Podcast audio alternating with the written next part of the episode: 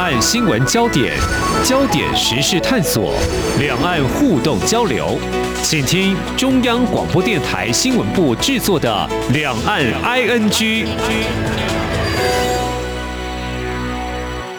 各位听众你好，我是黄丽杰，今天是二零二一年五月五号星期三，欢迎您收听每周一到周五播出的《两岸 ING》节目，三十分钟为您掌握两岸焦点新闻时事。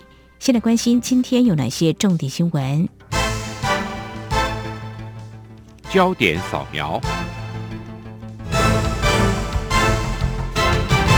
华航诺富特案疫情暂时没有再扩大，今天并没有新增相关本土确诊病例。不过，中央流行疫情指挥中心指挥官陈时中宣布，今天国内有七例的境外移入 COVID-19 确诊病例，分别自菲律宾、印尼、日本及美国入境。此外，陈时中今天证实媒体报道，华航机师已经接获通知，即日起将居家检疫时间从三天延长到五天的清零计划，以降低可能的风险。而另一方面，为了强化接种 COVID-19 疫苗，扩大防疫效果，并且保障疫苗接种者权益。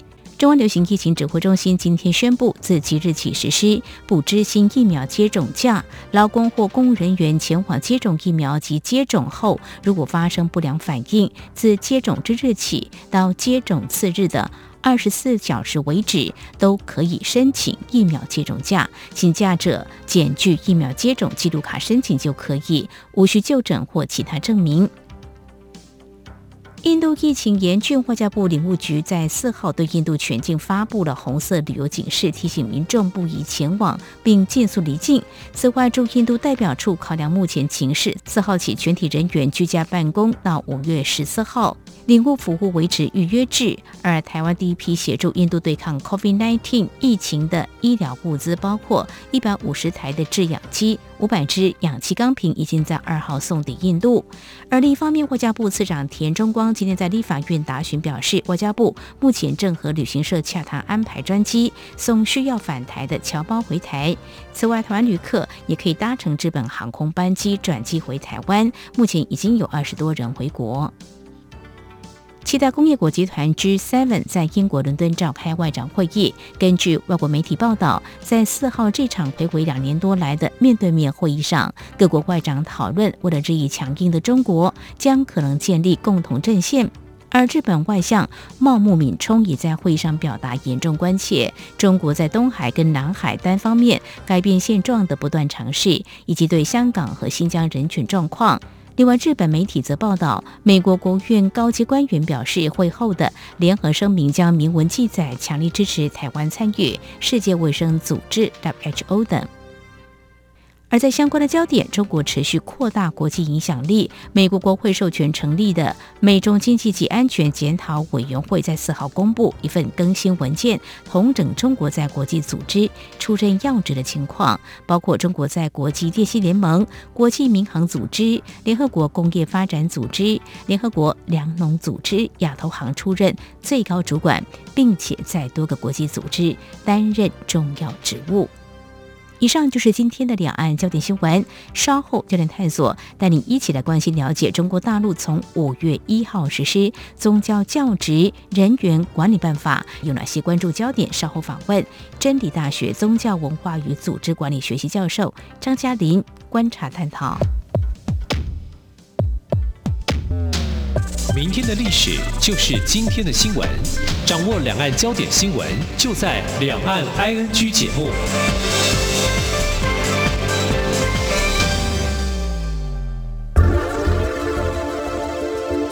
最热门的新闻，最深入的探讨，焦点探索。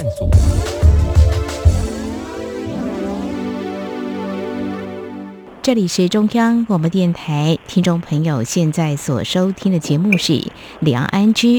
中共持无神论，不过在一九八二年的中华人民共和国的宪法是规定人民享有宗教信仰自由，不过在党高于一切的主张之下，进行某种程度的管理。像二零零五年颁布宗教事务条例。而二零一八年施行新修订的宗教事务条例，另外在今年二月公布，从五月一号实施《宗教教职人员管理办法》，显示中国大陆宗教执法哪些思维？所谓宗教信仰自由空间有多大呢？是否进一步限缩？呈现哪些现象？我们在今天特别邀请真理大学宗教文化与组织管理学系教授张嘉林来观察探讨，非常欢迎张教授，你好。你好，我们在节目当中也告诉听众朋友，相信很多人都知道，佛教、道教、伊斯兰教、基督教跟天主教就是中国大陆所合法的啊五大宗教。不过刚刚提到，二零零五年实施宗教事务条例，另外二零一八年施行宗教新规。我们回顾一下了哦，就说，嗯，这两年来，中国大陆在重点执行宗教管理有哪些工作？比如说，过去在节目当中我们提到，可能有地下教会啦，啊，要合法聚会，这个部分是不是已经有出现了一些变化呢？事实上，在这两年来，中共在习近平啊统治下，宗教是趋严而不是趋松啊，整个整体的。五大宗教也好，或是中共视为邪教的，或是啊藏传佛教啊，事实上都趋严啊，而不是趋松。拆教堂的拆教堂，拆十字架的拆十字架，尤其是合法的天主教或是合法的基督教，在种种名义下，我们看到的资讯是各省区都有合法教堂被拆的一种现象。在伊斯兰教的部分。事实上也是越来越严，嗯，尤其是从宗教面拆清真寺圆顶的清真寺，啊，涉入到啊，影响到一般老百姓居家生活的，比如说清真教牌，嗯，像北京牛街一啊，整个清真招牌都拆，甚至于连海南岛的啊清真啊街那个只要是有。阿拉伯的图腾或是伊斯兰的图腾，事实上都在禁止之列。然后，呃，某种程度遭受到打压，就拆除教会跟十字架。嗯，我们还记得在之前节目当中也有谈到，就是说，那在二零一八年中国大陆实行宗教新规之后，恐怕在阅读这个书籍方面哦，就要特别留意了，就是嗯，要官方出版的。才可以哦。如果说是非官方印制，恐怕就会有问题。这个部分的话，在过去这一两年，是不是也观察到有这样的现象，或说有媒体报道这样的讯息？事实际上，这个现象一直都存在的。也就是说，宗教出版刊物最近这两年，中共国家审批也是趋于严格啊。最主要是官方哈只核准官方的啊三自爱国教会出版圣经。嗯。而这个圣经是中共审批过的圣经，你如果要从境外吸入圣经，基本上都是违法的，除非你有个案申请。嗯，但我估计是不行的。嗯，啊，在网络传播上也规范的很严。哦，也就是说，不能随便在网络上传播未经中共核准的，比如说《古兰经》，嗯，或是圣经。嗯哼，像这个都是啊，在中共看来都是违法的。哦，所以在有关宗教事务的这个出版、网络宣传都受到了一些限制了哦。没错。有关财务这个部分的话，是不是可以正向来看？也许它是比较呃有管理，就是有一些捐献的话，可能要更透明吗？还是你怎么样来看中国大陆在这一块的处理的思维呢？啊，在新定的宗教事务条例里头，有一个很重要的原则。这是中共在习近平领导下出现的一个很大的变化的原则，嗯，是比较接近宗教要去商品化，嗯，去商品化的意思就是宗教团体你不要搞太多钱，嗯哼哼，你搞太多钱，基本上是违反宗教的啊一些本质，嗯，所以哈在这个概念下啊，中共延续过去境外要捐赠。中国境内的宗教团体，你要个案审批，你不能随便啊接受境外的捐赠，这违反中共所谓自传自养自治的啊宗教的管理原则。嗯哼，这叫三自爱国教会，就是自传自治啊自养。对，我们要自己养自己。嗯哼哼，那因为中共最近这哈、几十年的改革开放，整个老百姓的经济水准的提升，经济的提升也相对的哈、对宗教的捐献会多了起来。哦，那是自愿的吧？那是自愿的啊嗯，但多了起来以后啊，中共对这个宗教的财务的管理，当然依据他们的法规哈、管理的啊也相当的啊严谨的。嗯嗯哼，好，所以呢，这个有关宗教事务条例在二零一八年的新规是看到，包括财务、出版、网络宣传，呃，这个部分呢都受到某种程度的控制，可能是趋严的哦。那我们来看，其实这一两年，包括外媒也相当关注，当然台湾也一样是关心这个议题。外界质疑侵犯人权的新疆在教育营的政策做法，是不是某种程度就显示这二零一八年新版宗教事务条例执法思维跟扩及的对象？啊、这个问题啊，牵涉到的层面不只是宗教，哦，牵涉到了它包括少数民族跟境外的一种连结。嗯哼哼中共非常担心少数民族，尤其是担心伊斯兰的民族，也就是说维吾尔族。嗯哼，所以他在新疆有种种的行政命令，其中有所谓的三种的宗教跟少数民族的连结是在他禁止之内，也就是说反分裂主义、反好恐怖主义跟好反极端主义。嗯哼哼哼，其中好被解释最多的就是极端主义。哦，极端主义解释到，你只要打扮的太阿拉伯化，你留胡子，你的姓氏啊维持啊阿拉伯的哈、一种原来的姓氏，也就是说简单的哈、没有汉化了。嗯哼因为中共在习近平两千零一十六年提出一个宗教中国化哦，这个概念以后，这个啊政策不断的被啊扩大解释。嗯哼哼，所以你没有汉化啊，你讲维吾尔话啊，你不爱党不爱国，基本上都送啊，您刚才所说的在教育营啦。所以在教育营哈、就在最近哈、这几年，我们统计的结果最严重的应该是前年，去年啊也挺严重，但没有像前年那么严重。前年大概中外媒体的估算，大概有一百万人次以上。嗯被送入在教育营，在教育。那在教育营里头是干什么？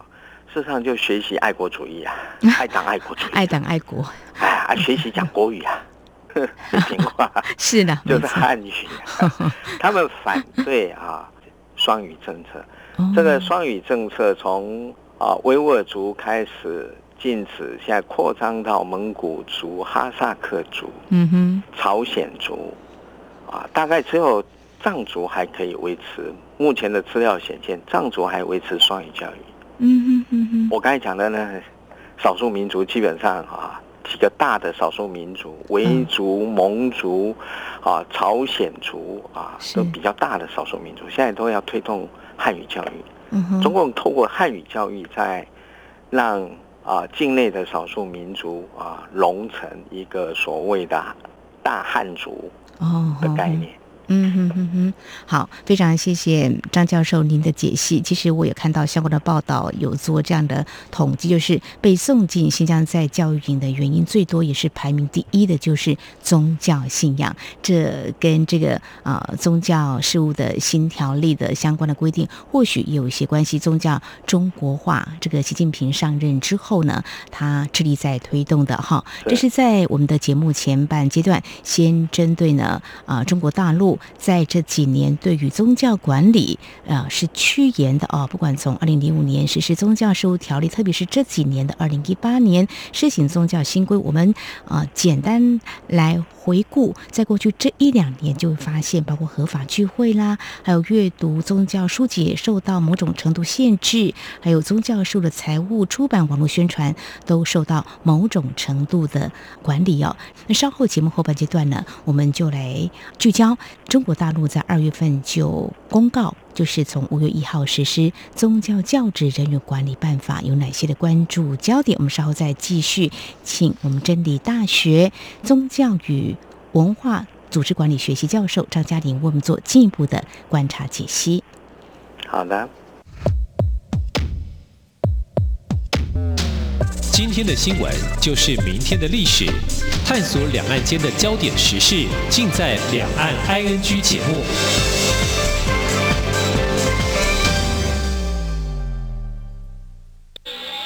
这里是中央广播电台台湾之音。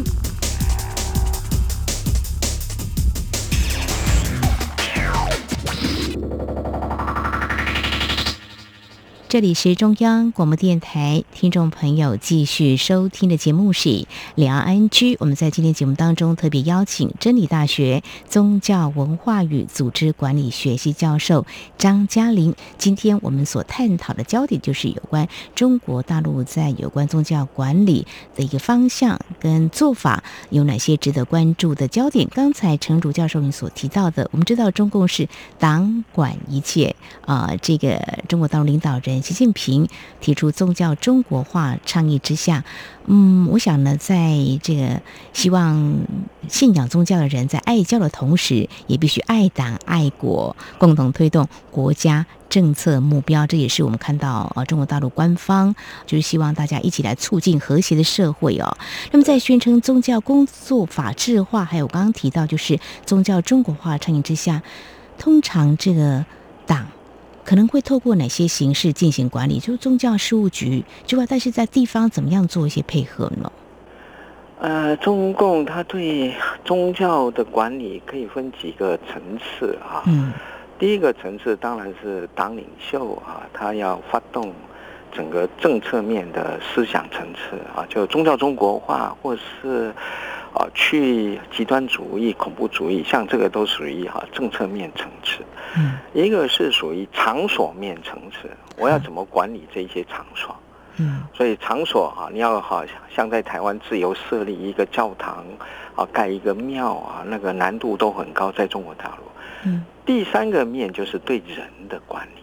尤其是对宗教神职人员，他们叫宗教教职人员的管理。嗯，所以今年啊，五月一号前两天，嗯，开始实施的宗教教职人员的管理办法，就是取代两千零六年的两个备案办法。那备案变成管理，就以前我估计是相对的松，现在相对的严，由备案转向管理。不过这是一脉相承的。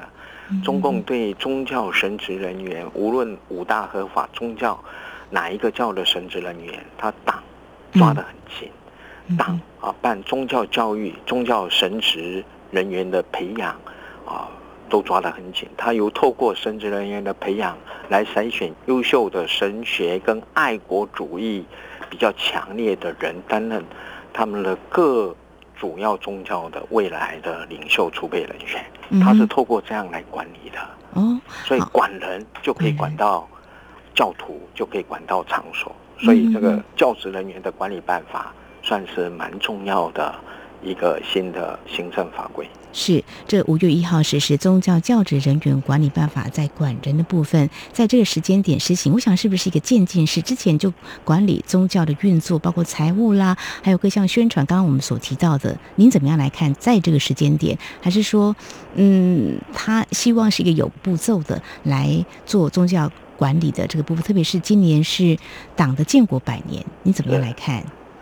我觉得这跟宗教事务条例通过以后啊，他要去补充补强宗教事务条例里面的种种作为。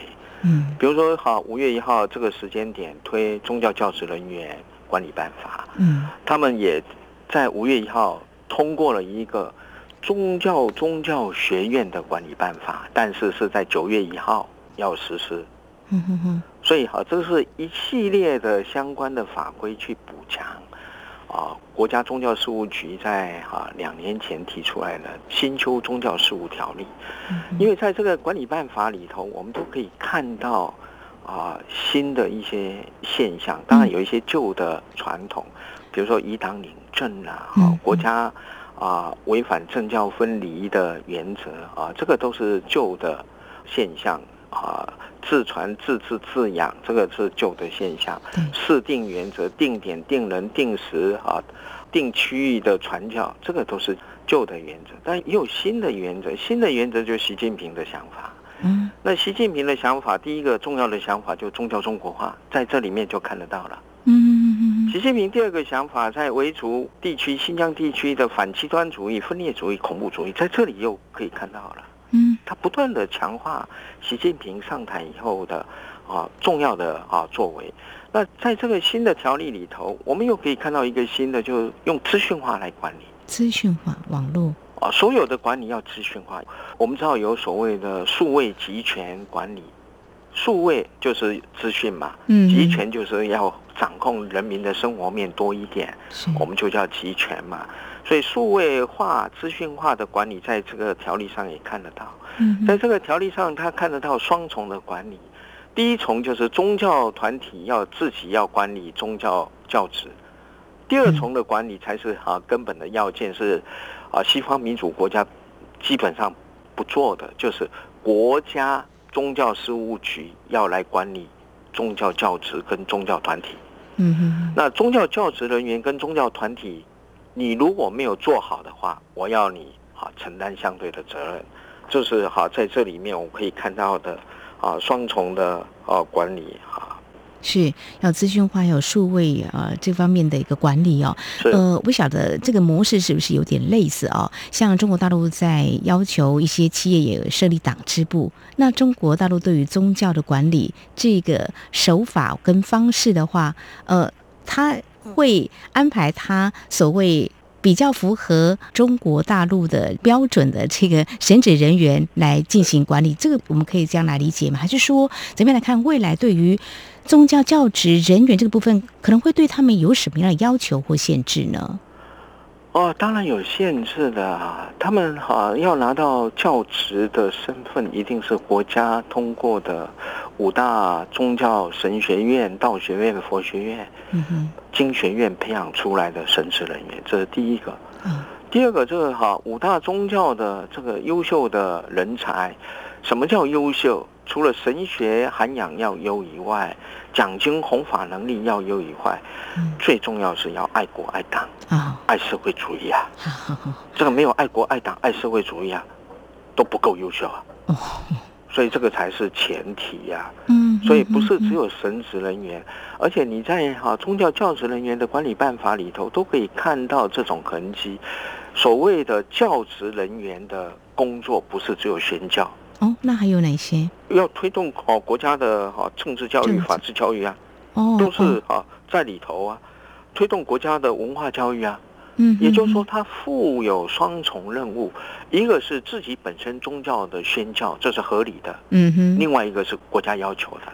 嗯哼哼，国家要求你这样啊配合，比如说宣扬啊中国目前正在推动的宗教去商品化的活动、爱国主义的活动、热爱啊党的活动。热爱党事实上就是唱国歌啊，或是热爱党领袖啦啊嗯，这个都是可以看得到的，在他们的啊宗教场域啊，在做礼拜或是在宗教场所都可以看得到。比如说，我们偶尔还可以看到在荷兰嵩山少林寺要举行升旗典礼。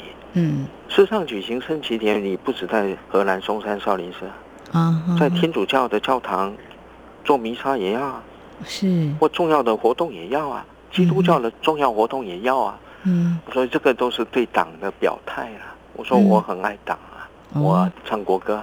呃嗯哼哼哼，那这样子的话，我们某种程度可以去想象跟理解，如果说在台湾有宗教信仰人，因为工作或生活在中国大陆有这个聚会或呃这方面的宗教活动，是不是可能也要多多留意一些要配合的地方？那当然，我经常给哈、往来两岸的啊、台商或是我的周边的好朋友，给他们一个忠告哈、嗯。尤其是有宗教热情的朋友。嗯事实上，你不能在中国大陆随便传教，因为你没有宗教教职人员的身份你一传教就是违法那至于你只是做做礼拜，你就不要带台湾的圣经啊，带一堆圣经过去。是至于你带一本，或许还 OK 吧，那是你自己期待的阅读的。同样的，宗教的哈、所有的学术作品，我我觉得最近这几年啊，包括中共的学者，他们都自己有感受嗯哦，他们审批很严啊。嗯，以前在中国社科院的哦宗教研究刊物都很容易就啊自行出版。最近这两年，我觉得审批很严啊，我们都有啊学界的朋友透露出这种消息。嗯嗯嗯，所以呢，管理趋严哦，这个党管一切，爱党爱国，先符合这个重要的这个标准呢，才可以成为这个教职人员哦。未来有很多的配合的动作，要宣传教育这个部分，也是要先符应党的指导原则哦。那至于在其他。还好，这一两年这个疫情的关系，比较没有这个像是两岸的宗庙这方面的交流，这个部分的话，应该不会受到影响吧，教授？两岸的宗教交流几乎都变成视讯了，我们的研究都发现变成视讯了，嗯，比较少到现场了。虽然有去现场参加中国大陆的两岸宗教交流的活动啊，宗教界的朋友，比如说。神农大帝的庆典，嗯，或是妈祖庆典，嗯嗯嗯，我们有观察到有部分的啊宗教界的朋友过去了，但大部分还是实训。像两岸的道教会议就在台北、香港跟江西三个地方举行啊，我自己就参加了在台北场，啊，就试训三场联合轮流试训，嗯，所以因为 COVID-19 的影响，事实上。对两岸的宗教交流，还有宗教学术交流是有冲击的，啊，那至于在未来啊，是不是会慢慢松？因为现在疫情又再起，好像第三波又起来，所以又有点紧张。我估计还是会难度比较高的，两岸的宗教或宗教学术交流会。难度比较高的，嗯嗯嗯，其实乐见有这样的交流机会，不过因为 COVID-19 疫情的关系，恐怕这个也很难说得准啊，未来会如何？只是说在这样的场合交流的话，在言论的尺度或探讨的议题有没有什么差异？有线索吗？或是怎么样？大家还是可以呃把自己的想法呢，在这一个领域来做一些交流。事实上，如果是宗教学术的讨论，我倒是觉得中共还是蛮放宽的。但是大陆的宗教学者会自己有紧缩，比如说举个例子，我们曾经开一个啊，在北京啊，中共啊召开一个国际的关公学术会议，嗯，那大概有七个八个国家的学者来，那台湾的学者也去，嗯，因为关公在明朝末年、清朝初年的啊一种降机的活动很盛行。降机就是透过神人合一、神附体在人身上开始书写啊经典文章，那这种现象就变成啊所谓的关公全书的出现。嗯，啊，就关公的经典有很多都来自于降机，比如说像桃园明圣经啊啊，嗯绝世真经一堆经典。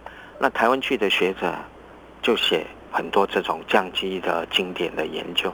嗯，但中国大陆的学者最后就放弃了。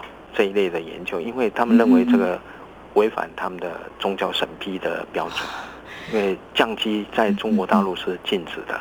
哇，所以台湾是可以降机的。我们到现在还有很多机桶。是。没 没错，我想这个三月呃妈祖的这个庆典的时候，虽然是 COVID-19 疫情，但是大家还可以看到，如果说有机会的话，因为我们防疫还是做的相对还好了哈，就可以看到这两岸真的是大不同。所以在研究领域，中国大陆在不同的程度的这个宗教管理，会让一些包括在学术研究也是会有某种程度线索。在台湾相对是自由度很大的哈。对，好，我们也期望未来这个两岸的交流还是能够持续。不过在今天。我们是特别来针对有关中国大陆在五月一号实施宗教教职人员管理办法，那么到底有哪些关注焦点，会有哪些做法？当然，我们知道这是继二零零五年宗教事务条例实施之后，针对宗教管理的一个新的规定。而且在今天，我们特别也来回顾检视过去中国大陆到现在的一些执法跟未来新管理办法，到底有哪一些特别值得留意的地方？非常感谢我们真理大学宗教文化与组织管理学系教授张嘉玲的观察解析。谢谢主持人，谢谢各位好朋友。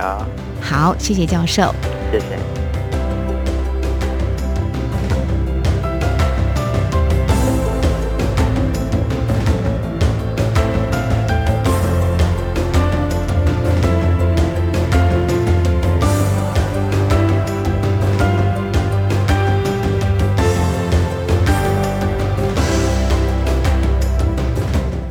好，以上呢就是今天节目，非常感谢听众朋友您的收听，华丽姐祝福您，我们下次同一时间空中再会。